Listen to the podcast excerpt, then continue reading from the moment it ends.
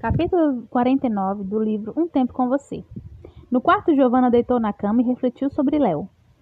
Não se preocupava muito com as palavras de seus pais, pois realmente não tinha nada com ele. Mas se fosse o caso, não teria medo de desafiar e mover mundos pela primeira vez na vida por acreditar que finalmente seu pensamento estava certo. No outro dia na faculdade, as coisas não mudaram muito. Mesmo alguns dias faltando às aulas, Léo não demonstrou se importar muito pelo retorno dela. Vez ou outra cruzavam olhares como antes, mas Giovanna tentava ser mais firme.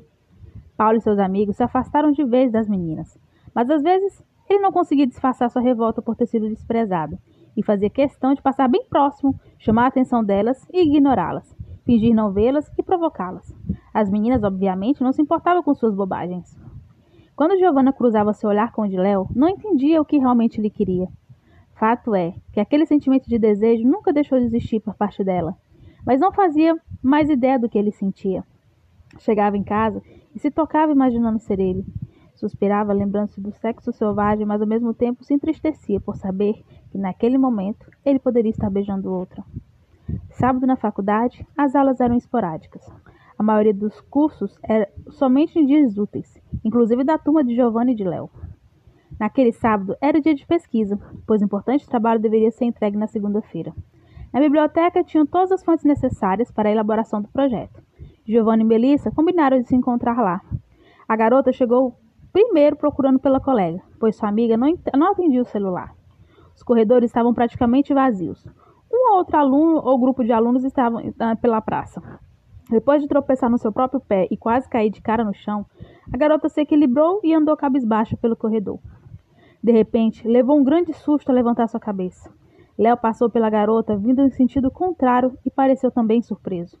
Há muito tempo não ficavam tão perto um do outro. Giovanna tentou desviar pela direita, ele também. Sem jeito, tentou virar para a esquerda, ele também, e não conseguiam seguir caminho. Giovanna subiu o olhar, pôde apreciar sua boca. Que vontade de beijar. Léo pareceu sentir o mesmo. Os dois ficaram parados, se encarando por algum tempo, sem nada dizer.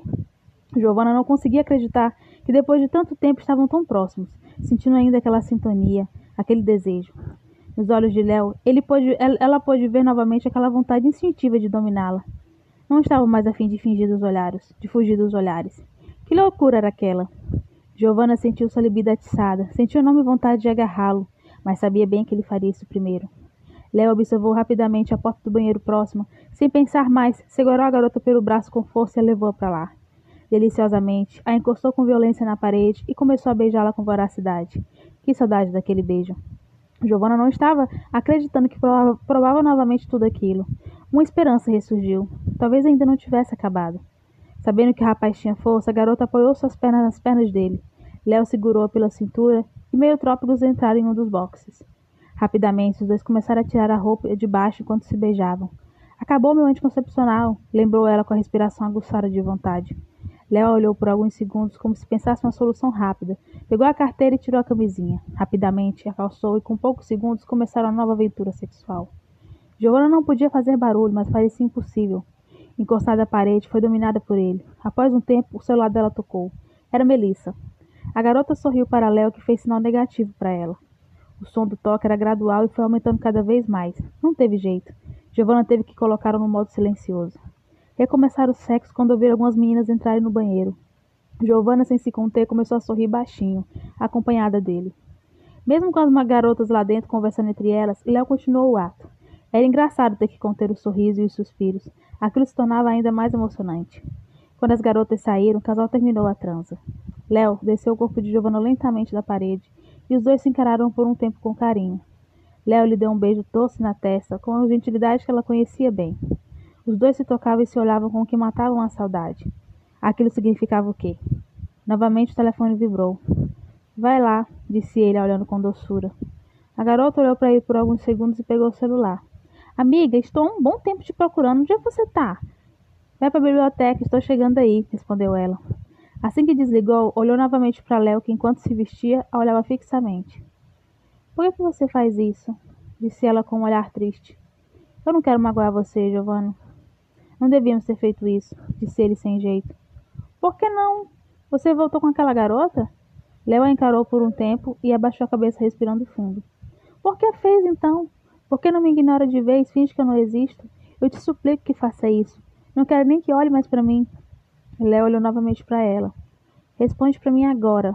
Voltou ou não com sua ex? Não. Está confuso? Léo nada respondeu. Só te peço para me ignorar de vez, não fazer mais isso, se realmente não quer me magoar. Léo cabisbaixo terminou de se vestir. Você não vai dizer nada, é só isso que, que tem me oferecer? Um momento de sexo? Giovana. Por que não podemos ficar juntos, Léo? Eu só quero que me explique. Eu acho que não rola, sabe? Ficar se vendo assim não faz bem. Me explica o porquê, disse ela firme com um tom de voz um pouco mais alto. Léo respirou fundo novamente, abriu o box e saiu, seguido por ela. Como você não quer me magoar fazendo isso? Léo parou de costas. Giovanna, chateada e com lágrimas nos olhos, continuou seus passos, sem mais esperar uma resposta vinda dele. Léo virou-se, observando a menina ir embora. Ao chegar à biblioteca, ela contou tudo para Melissa. Amiga, você tem que sair dessa, disse revoltada. Ele é um aproveitador barato. Se gostasse de você, no tempo que estava naquele sofrimento das postagens do Paulo, pelo menos teria te procurado para ver como você estava. Ele nem se importou. Por que você fica com ele ainda? Como consegue ficar com ele ainda, Giovana? Amiga, eu não sei. Simplesmente aconteceu. Eu fiquei com saudade dele. Nossa, eu sou muito burra mesmo. Chega de ficar dando bola para ele. Tenta esquecer ele e o Paulo. Enquanto Melissa brigava, Giovanna ficou pensativa. Seria a última vez que iria se entristecer por ele. A partir daquele momento, ela ia tentar ser mais racional e parar de agir com emoção. Vamos fazer o trabalho, amiga, disse Giovanna friamente. O quê? perguntou Melissa, sem entender por que Giovanna interrompia sua briga. Vamos esquecer isso. Temos um trabalho para fazer. Mas, amiga, você quer me ajudar? As duas se encararam por alguns segundos. Então vamos fazer o trabalho. Sem mais nada a dizer, Melissa concordou com a cabeça. Diário. Não quero mais tocar nele, não quero mais desejá-lo.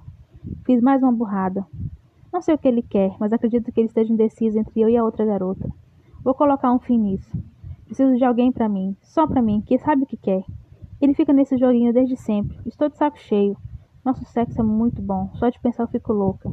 Mas não sou nenhum objeto. E hoje ele me fez me sentir como se fosse um. Me senti usada. Me senti péssima depois. Foi bom no início, quando me deu a rápida impressão que ele tinha mudado de ideia, mas que bobeira, me sinto culpada e estúpida. Mas a partir de agora eu não quero mais saber de nada que venha dele. Foi linda aquela rápida ilusão que tinha na ilha de nós dois estávamos apaixonados. Foi lindo, mas infantil da minha parte imaginar uma coisa que só na minha cabeça existia. Engraçado porque ele pareceu tão maduro, falava palavras tão bonitas, parecia tão contra mentiras quanto ironia. Lembrei agora da promessa que ele fez de não me magoar. Ai, droga, já estou chorando. Podia ser menos sentimental. Mas como ele próprio me ensinou, temos que saber gostar de nós primeiro. Agradecerei por isso. Acho que agora é hora de eu cuidar de mim.